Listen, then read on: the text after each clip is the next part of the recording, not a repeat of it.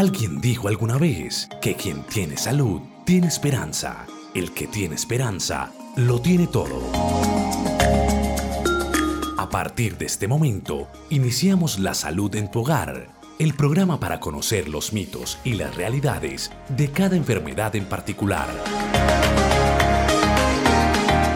La Salud en tu Hogar, una producción de frecuencia 1940 AM para entender que nada nos puede hacer más ricos y afortunados que gozar de una buena salud. Dirige y conduce el doctor Héctor Manrique. Comenzamos.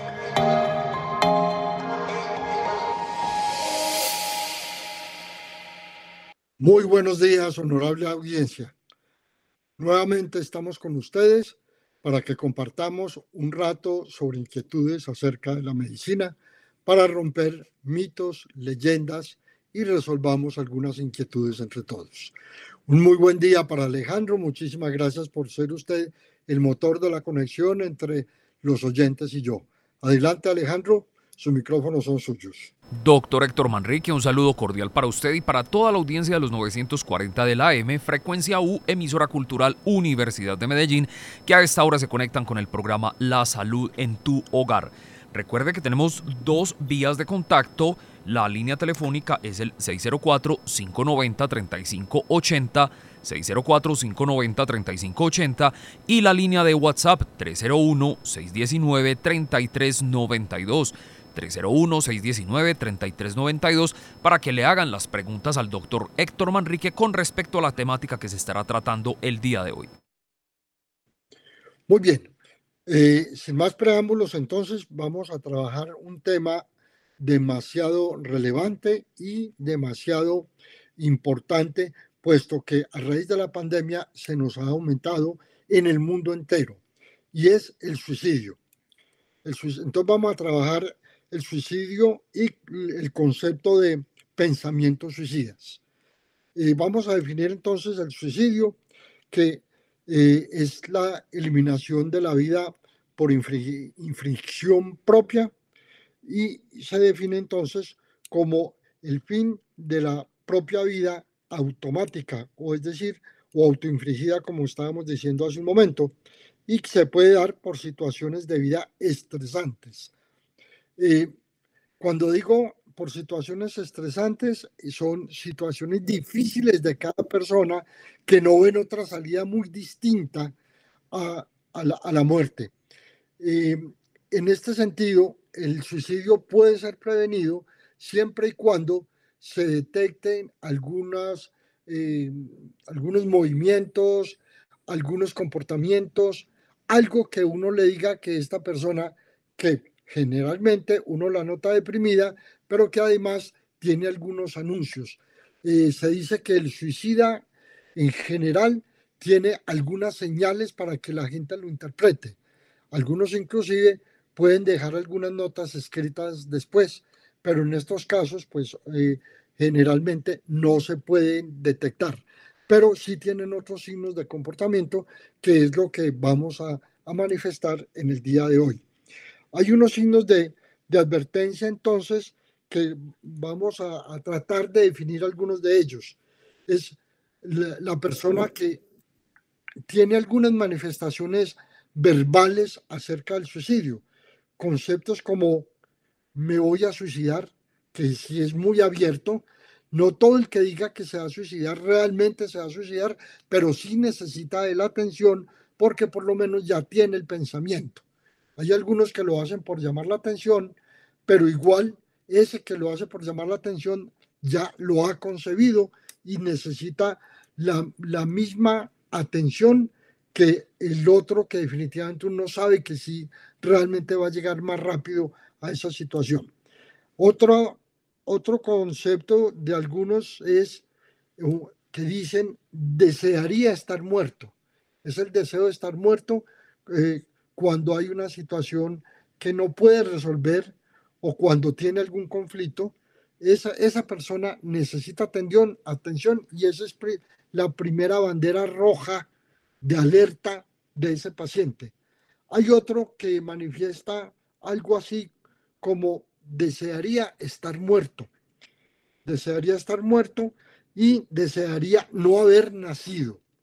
Esta, este complemento del no haber nacido, así se ve solo, es demasiado importante. Es una persona que no le encuentra ningún valor a la vida. Es una persona que está harta de ella.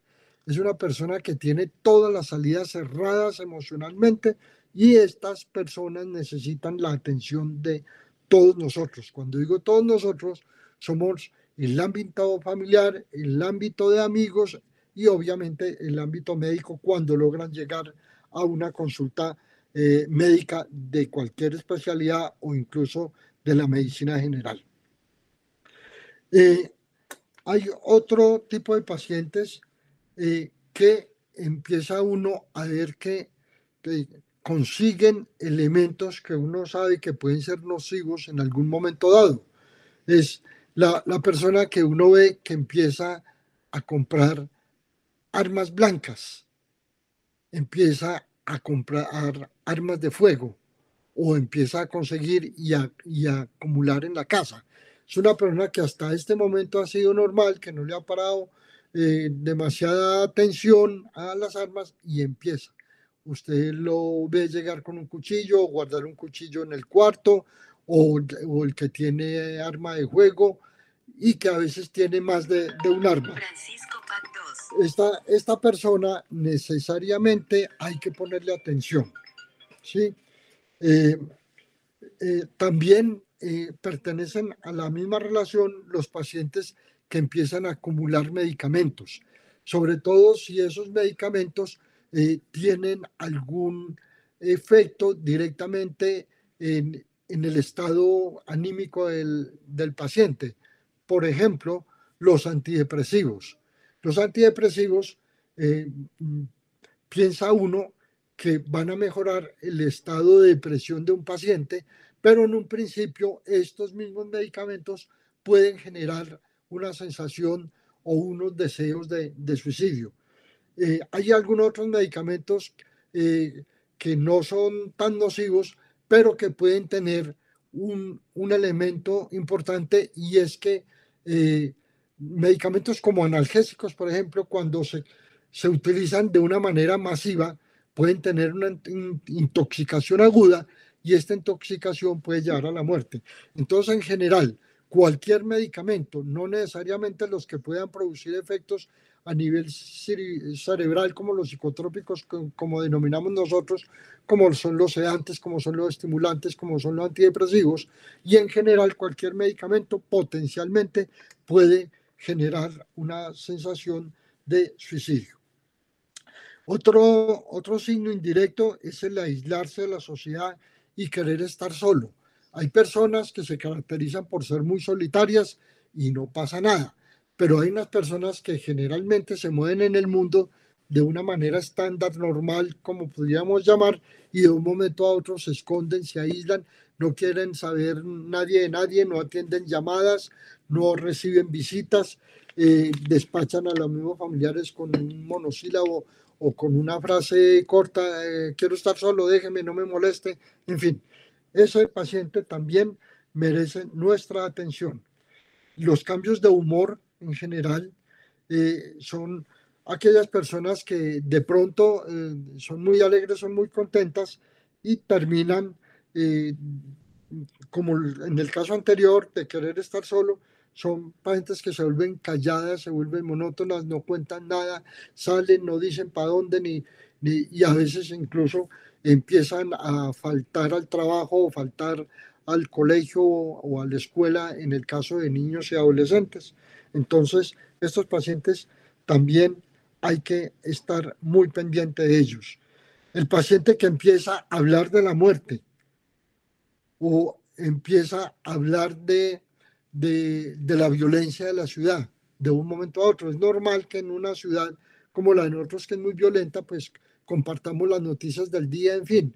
Pero cuando esto se vuelve rutinario, esta persona muy probablemente eh, tiene pensamiento suicida. Recuerden, no es lo mismo pensamiento suicida, eh, no es lo mismo que el, actitudes suicidas, pero lo uno puede llevar a lo otro. Hay que tener entonces mucho cuidado con la interpretación de estas señales directas o indirectas que la persona nos está dando. Eh, hay personas que se sienten atrapados ante un conflicto, pierden la esperanza por algún duelo, por alguna situación especial, por alguna pérdida financiera, por algún conflicto de pareja, en fin. Hay otras personas también que aumentan eh, sin, sin tener una receta médica, empiezan a consumir drogas, medicamentos o drogas. Recuerde que en el vocabulario nuestro, eh, así no sea muy de la Real Academia, nos hemos culturizado de que cuando hablamos de droga estamos hablando de estupefacientes o de medicamentos que tienen efectos psicotrópicos a nivel cerebral y estas personas que van hacia la droga que antes no lo tenían y que van al alcohol que antes no lo tenían son son personas que nos están dando unas alarmas por las cuales nosotros debemos estar muy, muy pendientes. Eh, voy a hacer una, una, pausa para decir que como se nos ha aumentado tanto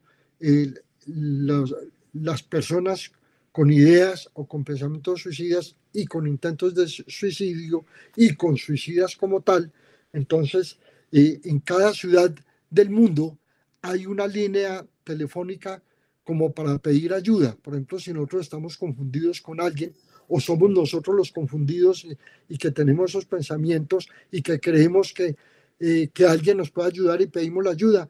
En Medellín entonces tenemos la línea del 444 44 48, es decir, 6 4 y un 8. Esta es una línea o la línea de alarma del 911 que se presenta en muchos países también, o el 123, y esto de alguna manera vamos a tener alguna ayuda.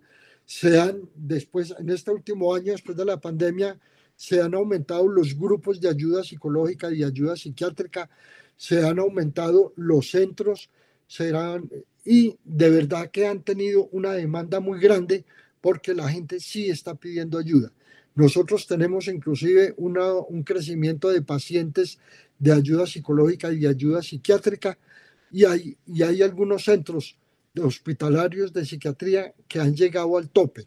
Entonces, esto no, no es un invento mío y no es un, simplemente hablar de eso en el día de hoy. Es porque hay una alarma general a nivel mundial y a nivel local tenemos una alarma también. Bueno, eh, seguimos entonces con los signos indirectos. Eh, hay otros que son los cambios de la rutina. Son tan sutiles como la persona que todos los días se levanta y desayuna a las 6 o 7 de la mañana y de un momento a otro empieza a decir no, no voy a desayunar o solamente me voy a tomar un vaso de agua. Eso es muy sutil y todos lo hemos vivido. Y empieza a las horas de, de la rutina de la alimentación a no alimentarse o de pronto, no, es que ya comí o me caté en la calle, o en fin, algo está pasando, algo está pasando, hay que sentarse con esta persona, mirar que, que a veces se vuelven muy difíciles para, para conectarse, para comunicar, para conversar, pero hay que insistirles. Y, si no, de pronto hablar con un amigo que nosotros conocemos de él o con un familiar donde sabemos que tiene más cercanía, eh, ve, sentarte, siéntese con José, que lo estamos notando rarito de unos días para acá y no sabemos qué le puede estar pasando y nosotros podemos ayudarle. Es decir, buscar, buscar por todos los medios posibles de que esa persona, eh, si por lo menos no busca ayuda, que por lo menos sea capaz de hablar, de hablar de lo que le está pasando. Todas las personas en algún momento de la vida tenemos problemas y hay veces nos queremos ayudar, pero si se nos acerca alguien, seguramente con algún cuidado especial, nosotros podemos soltar y podemos hablar de lo que nos está pasando. En este mismo orden de ideas de la rutina normal, de la rutina de alimentación, también hay rutinas del sueño. El sueño, eh, estas personas eh, empiezan a tener insomnio o por el contrario a dormir más de la cuenta y a quedarse dormidos en la mañana y no ir a la, a la rutina o a las obligaciones que cada uno tiene. Todos estos son signos de alarma que debemos tener mucho cuidado. Hay otros como signos de alarma que empiezan a, tener eh, deportes o contactos de alto riesgo. son personas que normalmente son cuidadosas, pero de un momento a otro empiezan, si tienen una moto, empiezan a participar de estos eventos que nosotros eh, conocemos como los piques o de competencias de alta velocidad o en bicicletas a, bajar por las palmas, por poner un ejemplo regional de nosotros sin frenos. ¿sí? Eh, estas personas que definitivamente de, algún, de un momento a otro empiezan a utilizar estos deportes de alto riesgo, pueden tener en su interior la idea o el pensamiento suicida. Eh, hay otros demasiado peligrosos que eh, pueden cometer algunos delitos y en esos delitos pueden cometer lesiones personales, pueden cometer eh, asesinatos. Más adelante de pronto nos podemos detener un poquitico en estas personas y a lo último lo que quieren es hacer un daño a la sociedad y terminar suicidados. Se ve mucho, sobre todo en Estados Unidos. En nuestro medio no tanto, pero se ve se ve también ese tipo de violencia, es la persona que de pronto eh, comete el asesinato de la pareja e incluso hasta de los hijos y termina después suicidándose. Eh, primero quieren hacer una, una causa o tener una causa eh, última para tener la excusa de, del suicidio como tal.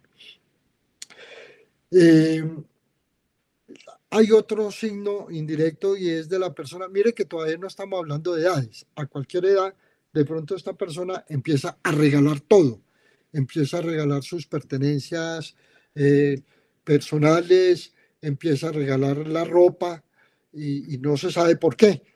Y pues es normal que nosotros hagamos en reciclamiento de, objetos que no utilicemos y de la misma ropa que queremos salir de eso, pero esto sería una conducta eh, racional, pero de pronto eh, yo hoy saco la mitad de mi ropa, mañana saco otro tanto y me quedo con una o dos mudas de ropa nomás o de los objetos personales que lo uso todos los días, de pronto voy saliendo de ellos, eh, esta persona tiene un comportamiento anormal y que puede ser una, una alerta o una bandera roja, como habíamos dicho antes, y debemos mirar a ver qué es lo que realmente está pasando en el interior de esta de esta persona. Eh, el, despedirse de familiares, de amigos, de ir a visitar familiares y amigos y, despedirse como si se fuera a ir de viaje, pues de, eh, es normal que yo le diga chao, adiós, hasta luego, hasta cuando nos volvamos a ver, de pronto un abrazo, nos vemos en un mes, en fin, pero cuando ya la persona toma una conducta de una despedida que se interpreta como una despedida final, hay que abrir los ojos porque esta persona puede estar también teniendo pensamientos de índole suicida. Eh, los cambios de, personalidad en general, eh, que tan raro que esta persona se comporta así. Eh, ya habíamos hablado de los cambios de rutina, pero el cambio de personalidad, que de pronto se vuelven muy ansiosos, se pueden volver agresivos, en fin como habíamos dicho en otros trastornos de personalidad, aquí puede haber una concomitancia con los pensamientos o las ideas suicidas. Eh, este tipo de manifestaciones que hemos mencionado hasta ahora pueden cambiar de persona a persona y no tenerlos todos incluso, sino apenas unos rasgos. Por eso tenemos que ser muy observadores.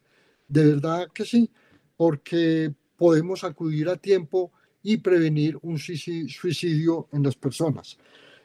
Aquí voy a, recalcar que lo que es problema para mí como adulto no es lo mismo, el mismo problema para un niño o para un adolescente.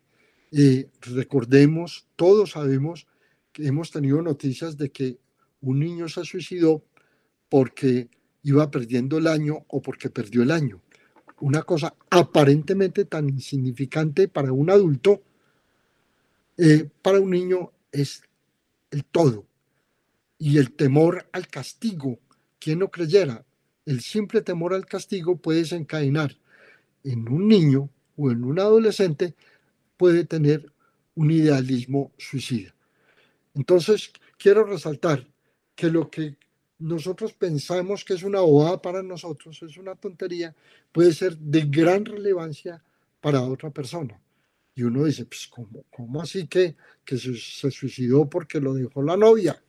¿Cómo así que se suicidó porque perdió el año o porque tuvo un disgusto con el papá o la mamá?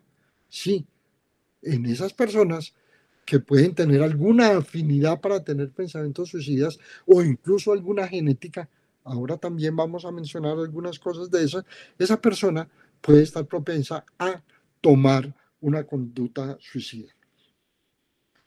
Eh, eh, las llamadas, eh, ahora por las líneas que yo le estaba mencionando, en Medellín se pueden presentar hasta 20 llamadas en el día de personas con intentos de suicida.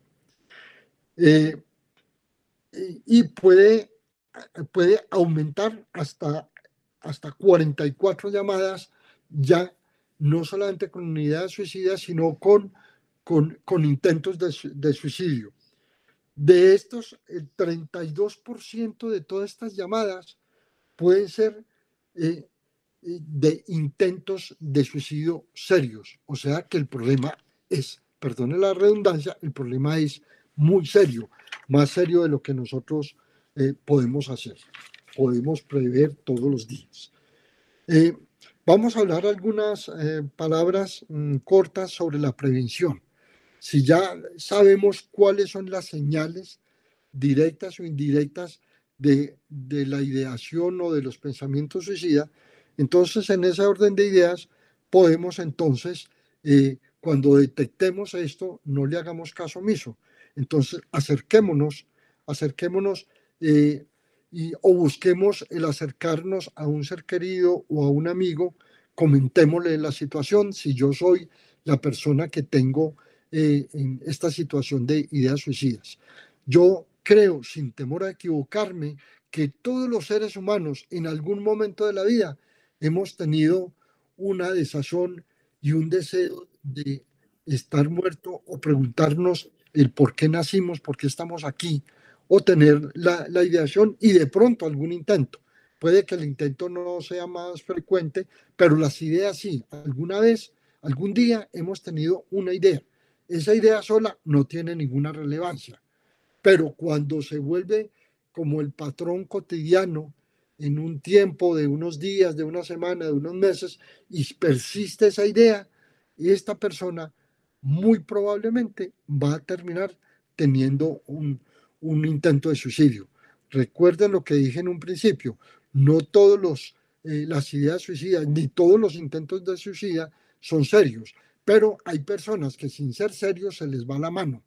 Nosotros muchos conocemos personas que han tenido secuelas o que viven con secuelas, que tuvieron un intento no serio, pero terminaron eh, agrediéndose en tanto, tanto que quedaron con una secuela.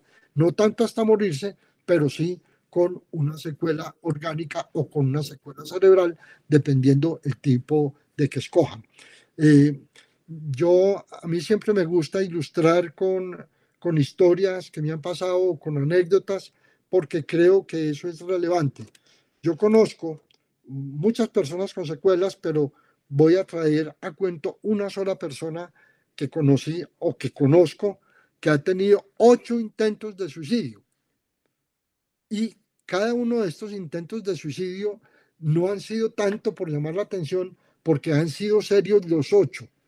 Esta persona está mutilada, tiene amputaciones de parte de miembros inferiores y de miembros superiores, tiene un trastorno del comportamiento también porque estuvo en coma mucho tiempo y tuvo algún trastorno del cerebro.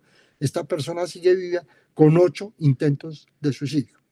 Hay otras personas que los intentos no son tan serios, como esta persona que se le tiró al tren que se colgó de unas, eh, de unas cuerdas primarias de energía.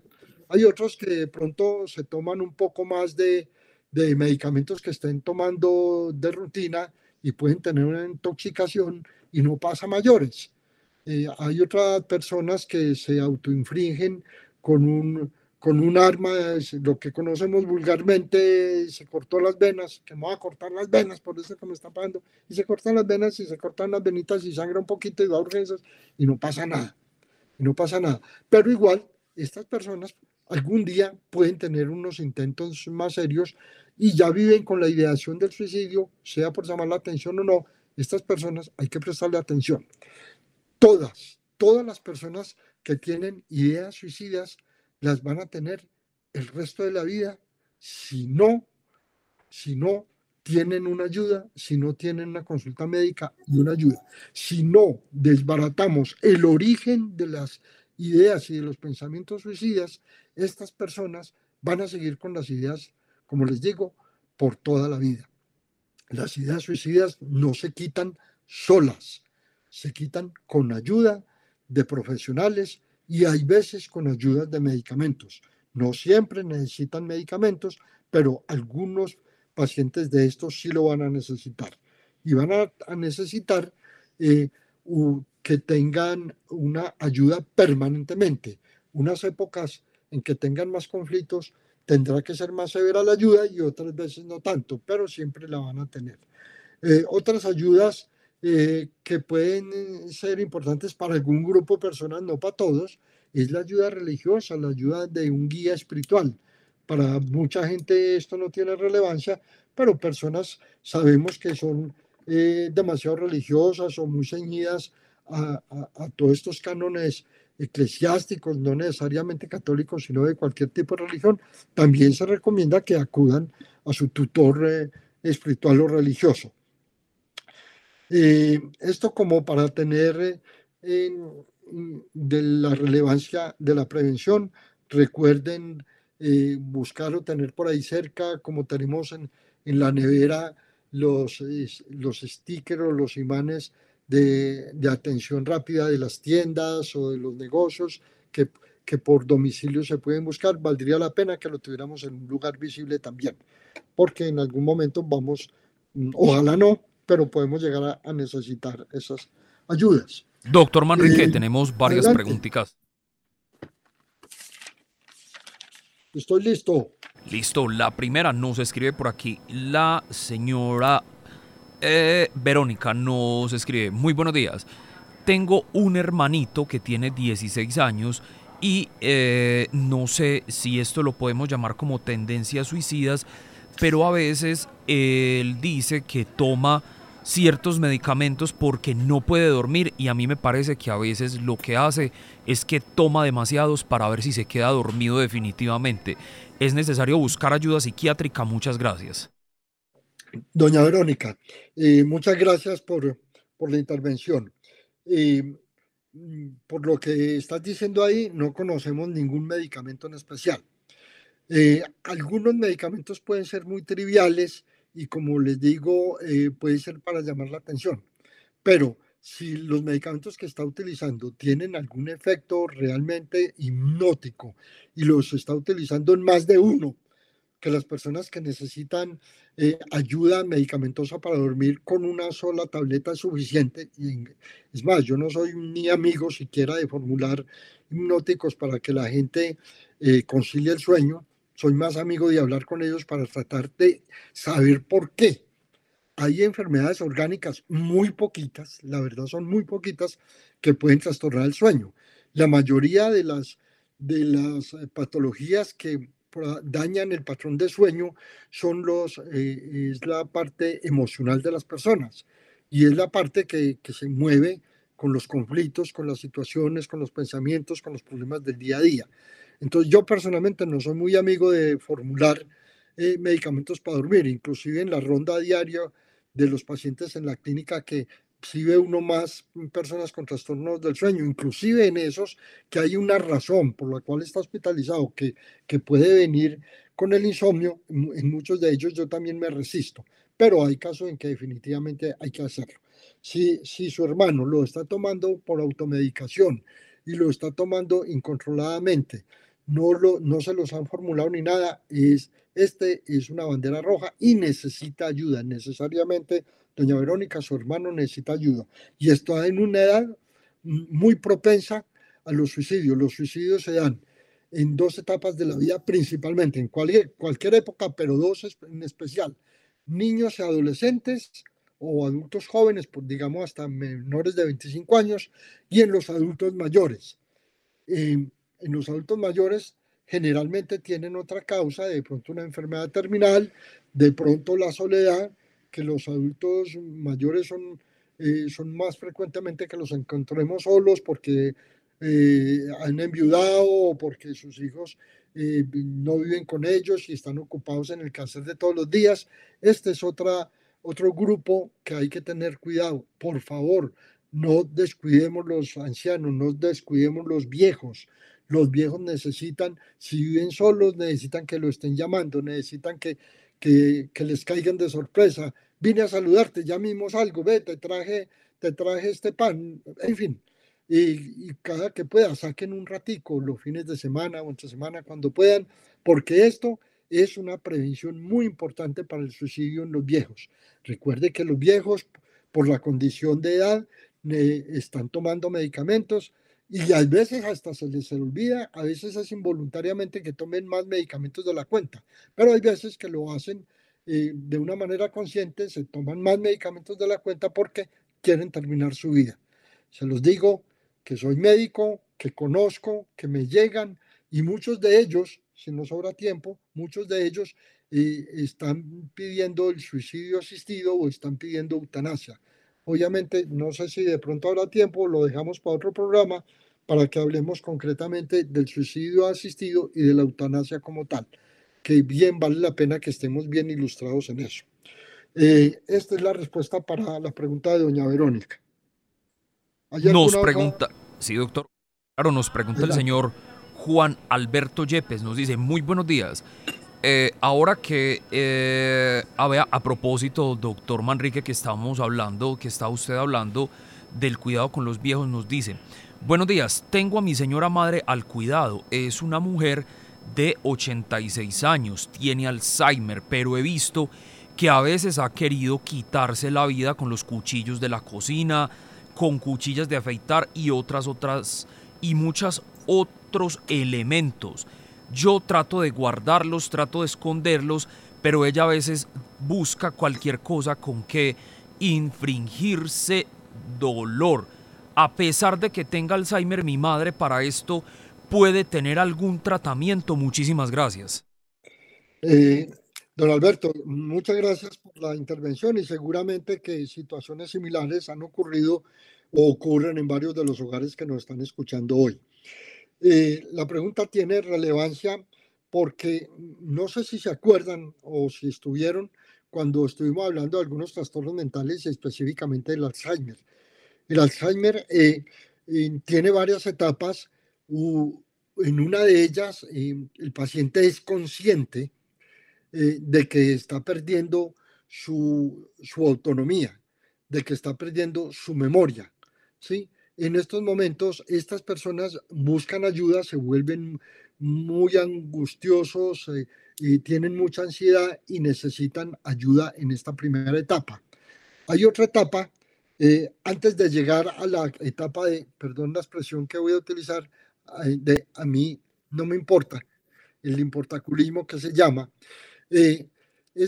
antes de llegar a esa etapa, las personas se pueden volver violentas y cuando digo violentas, eh, puede ir en dos caminos.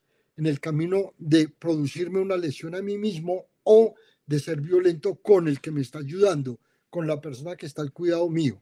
Estos pacientes en esta etapa de la vida necesitan atención y necesitan atención medicamentosa, muy probablemente con los sedantes o con los tranquilizantes, para eh, mantenerlos sosegados, para mantenerlos dormidos, porque se comportan como si fuera una enfermedad psiquiátrica en este momento.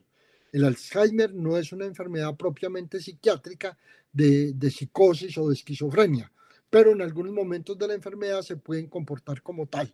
Y en el momento que en el que está pasando la señora madre de don Alberto, es, es exactamente lo mismo que tener un psicótico en casa. Entonces necesita ayuda, por favor, lo más antes posible llévelo al médico o lleve un médico eh, de domiciliario porque necesita mínimo, mínimo una sedación. Ya está esta persona en este estado, ya no vale mucho que se hable con ella porque el entendimiento ha rebajado mucho y, y es muy difícil comunicarse con ella. Entonces, de pronto lo que necesita es más bien medicarla. Y lo que está haciendo está muy bien. Tratar de guardar todos los elementos con los que se pueda hacer daño. Eh, es muy importante con estas personas mayores, y no lo digo solamente para la madre de don Alberto, sino para todas las madres o padres o las personas mayores que tenemos en casa, así no tengan Alzheimer, de cuidar la cristalería. No cuidarla por cuidarla, sino porque estos pacientes no tienen control, se caen, se quiebran, se chuzan, se cortan y es el momento de pronto de tener más bien eh, recipientes plásticos donde si se cae no pasa nada, donde, donde si se desbarata no se pueden producir ninguna lesión con eso. Lo, digo porque es bastante, bastante frecuente. Esa queja nosotros la tenemos a diario. Entonces les hago un llamado de que tengamos la cristalería muy lejos y ojalá no se utilice porque pueden hacerse daño nuestros, nuestros padres, nuestros abuelos, nuestros viejos, nuestros ancianos. Hay que tener mucho cuidado con eso. Y don Alberto, ánimo, necesita su su madre necesita una ayuda eh, de medicamento que se lo puede ofrecer cualquier médico. ¿Alguna otra pregunta, Alejandro? Sí, doctor Manrique, tenemos oyente en la línea telefónica. Muy buenos días, ¿con quién hablamos? Eh, doctor Manrique, eh, señor Alejandro, buenos días, ¿cómo han estado? Muy bien, adelante. muy bien, adelante.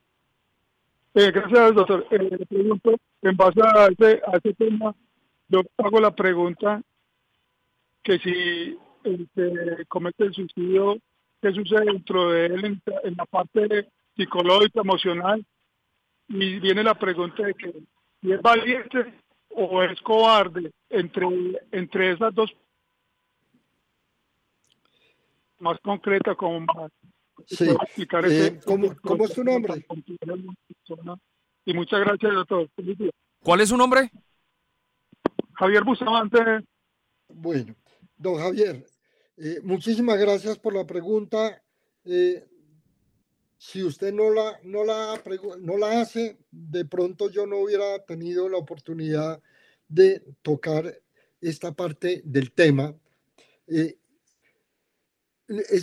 cualquiera puede pensar que es valiente porque es capaz de hacer algo que a nadie se le ocurre en la casa o a sus amigos y ser, ser capaz, lo voy a poner con un ejemplo ilustrativo que lo, lo he vivido, ser capaz de subirse a un edificio alto y lanzarse del último piso.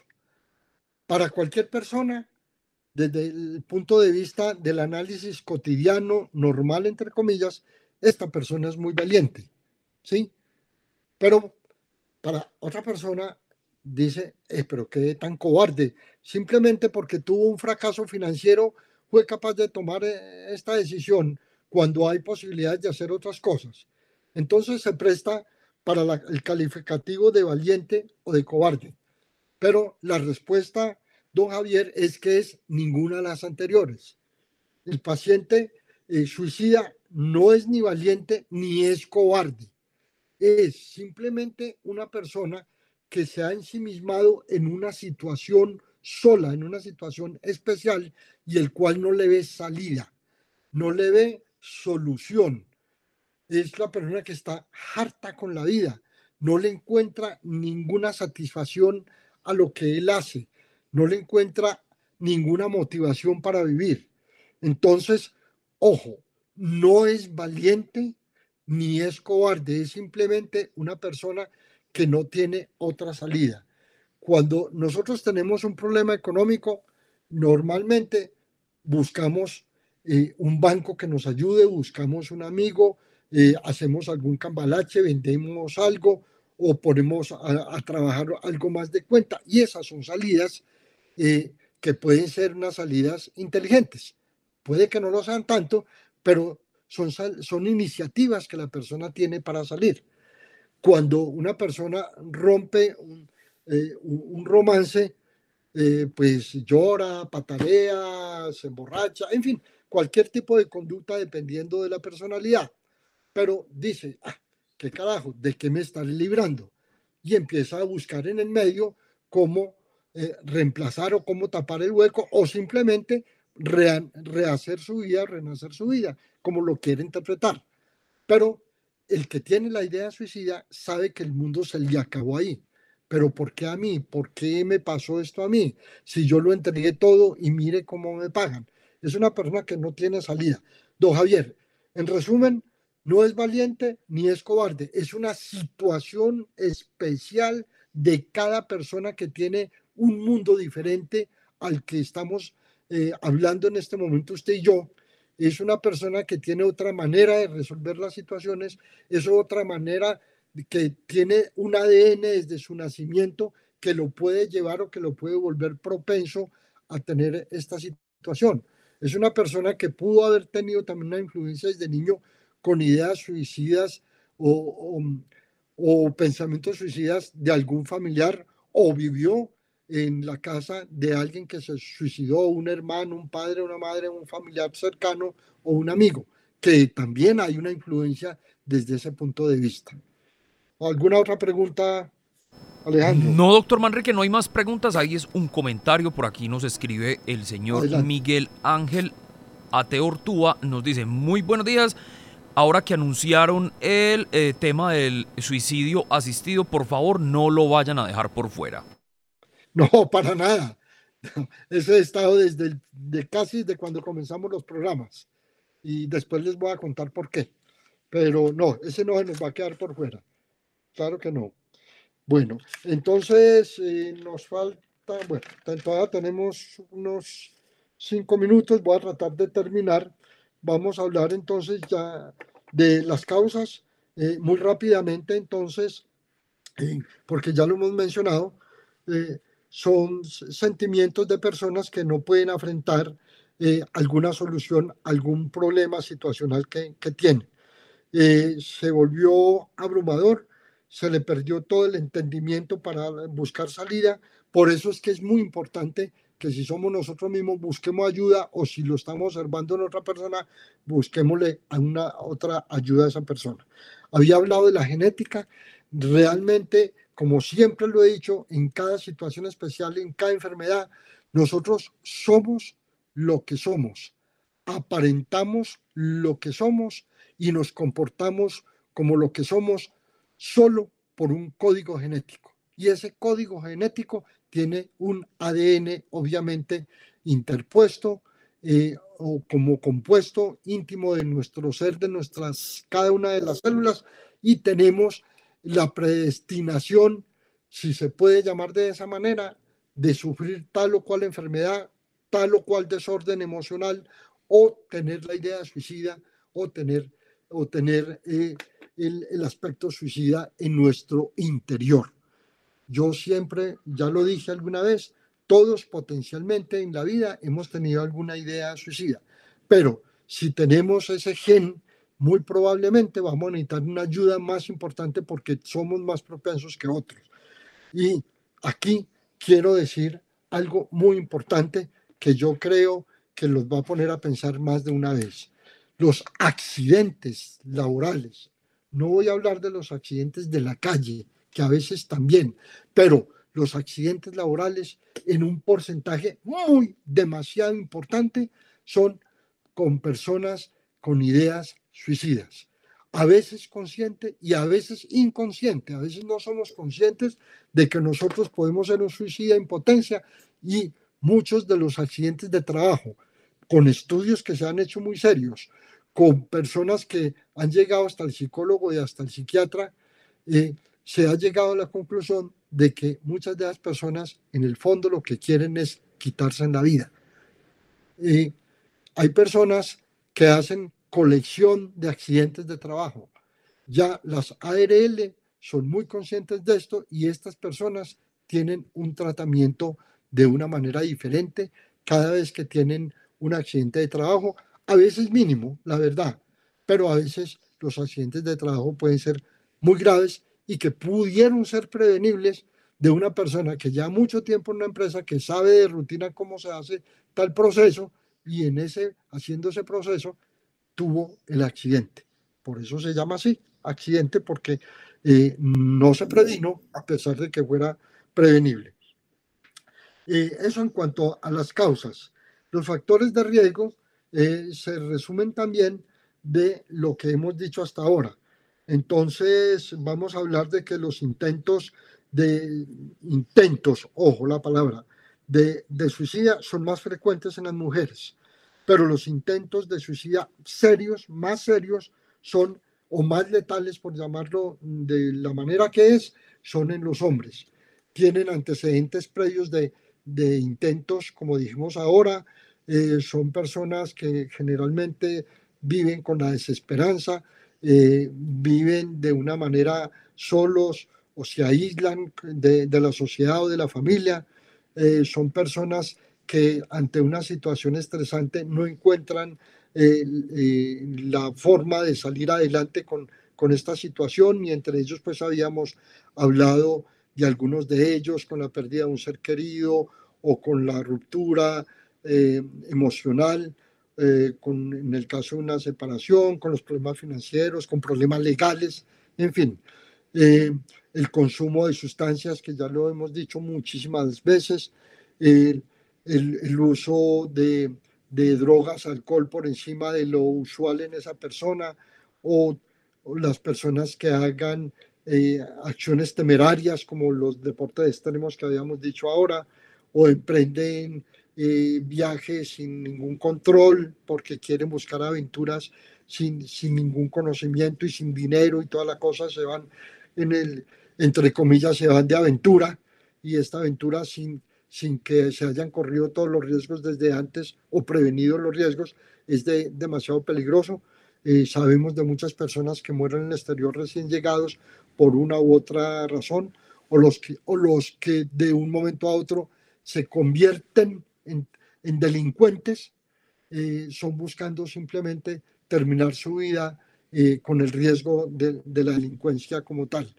Los pacientes que han tenido eh, han tenido antecedentes psiquiátricos o drogadicción como tal, las personas que tienen trastornos eh, de la personalidad o ya trastornos psiquiátricos, las personas que son bipolares o que tienen estrés postraumático, son personas que son propensas a tener ideas o intentos suicidas. Eh, ya habíamos mencionado ahora las personas que tienen antecedentes de tipo familiar con enfermedades mentales o con abuso de sustancias o con intentos de suicidio.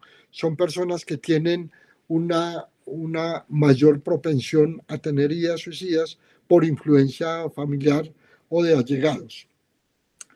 Eh, las personas que antes hayan tenido depresión, ya lo dijimos, o que en alguna vez ya hayan tenido el pensamiento o el intento del suicidio, eh, podríamos llamar pensamientos o ideas suicidas, eh, de suicidios crónicos.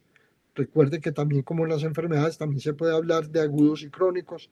Las personas que tienen enfermedades terminales, que es el tema que de pronto vamos a tocar en otra oportunidad, eh, con el suicidio asistido o con la eutanasia, eh, que eso está regulado o por lo menos ya, ya la, constitucionalmente tiene algunas normas y leyes que también las vamos a revisar. Eh, hay, otro, hay otro que lo, no lo había mencionado, pero que vale la pena tenerlo en cuenta. Las personas que tienen alguna variedad en, la, en el género o en la sumisión de su género en una sociedad que no tiene una cultura preparada para esto, pueden tener conflictos personales con la familia misma, con la sociedad, con el colegio, que a veces pueden ser víctimas del bullying. Estas personas hay que tener mucho cuidado porque con el entorno hostil eh, pueden tener alguna, alguna ideación suicida o algún intento suicida como tal. Ojo con esto, eh, tenemos que madurar como sociedad, tenemos que tener una cultura de mayor eh, tolerancia que es completamente normal. La, definición de género es normal, yo ya lo había dicho eh, cuando había hablado del autismo tal vez, y no puede ser ningún escándalo, no puede ser mm, algo dañino en una familia, hay que prestarle toda la atención y la ayuda que estas personas requieran. Necesitan que por lo menos en el seno de la familia tengan una aceptación. Bueno, eh, ya habíamos entonces hablado de muchas de estas cosas, los conflictos, los trastornos psiquiátricos, el maltrato físico, el maltrato físico o el abuso sexual también, también es un desencadenante de los pensamientos suicidas. Eh, creemos que esto no es muy grave, pero es más grave lo que nosotros podemos pensar los dos, tanto el maltrato físico como el abuso sexual, sobre todo cuando se da en niños y adolescentes. El adulto es posible que tenga mejor tolerancia o mejor entendimiento cuando se pueden presentar estas situaciones, pero definitivamente en, en los niños y adolescentes es una lesión supremamente grave y los va a marcar para toda la vida. Yo pensaría, sin temor a equivocarme, que estas personas desde el comienzo necesitan ayuda antes de que empiecen a dar muestras de, de trastornos de personalidad o de trastornos psiquiátricos el alcoholismo, lo hemos dicho muchas veces, eh, los, los, problemas médicos de enfermedades, eh, de enfermedades eh, de difícil manejo, enfermedades crónicas, enfermedades que pueden transcurrir con dolor, las enfermedades de, de infecciones sexuales que pueden ser contaminantes de por vida. Estas personas también pueden tener ideas eh, suicidas, eh, como le digo, las enfermedades eh, a veces sin dolor, solamente por saber de que yo tengo una enfermedad crónica para toda la vida y que me va a enterrar, eso solo puede desencadenar ideas suicidas. entonces, a ver, cuando las personas se dedican mucho a hablar del tema de suicida, empieza a documentarse, empieza a ver películas y literatura. Ojo con estas personas que pueden estar llegando a un idealismo del suicidio. Eh, voy a dejar entonces el, tema del asesinato y suicidio y, el, y, el, y la eutanasia y el suicidio asistido para otra eh, situación especial.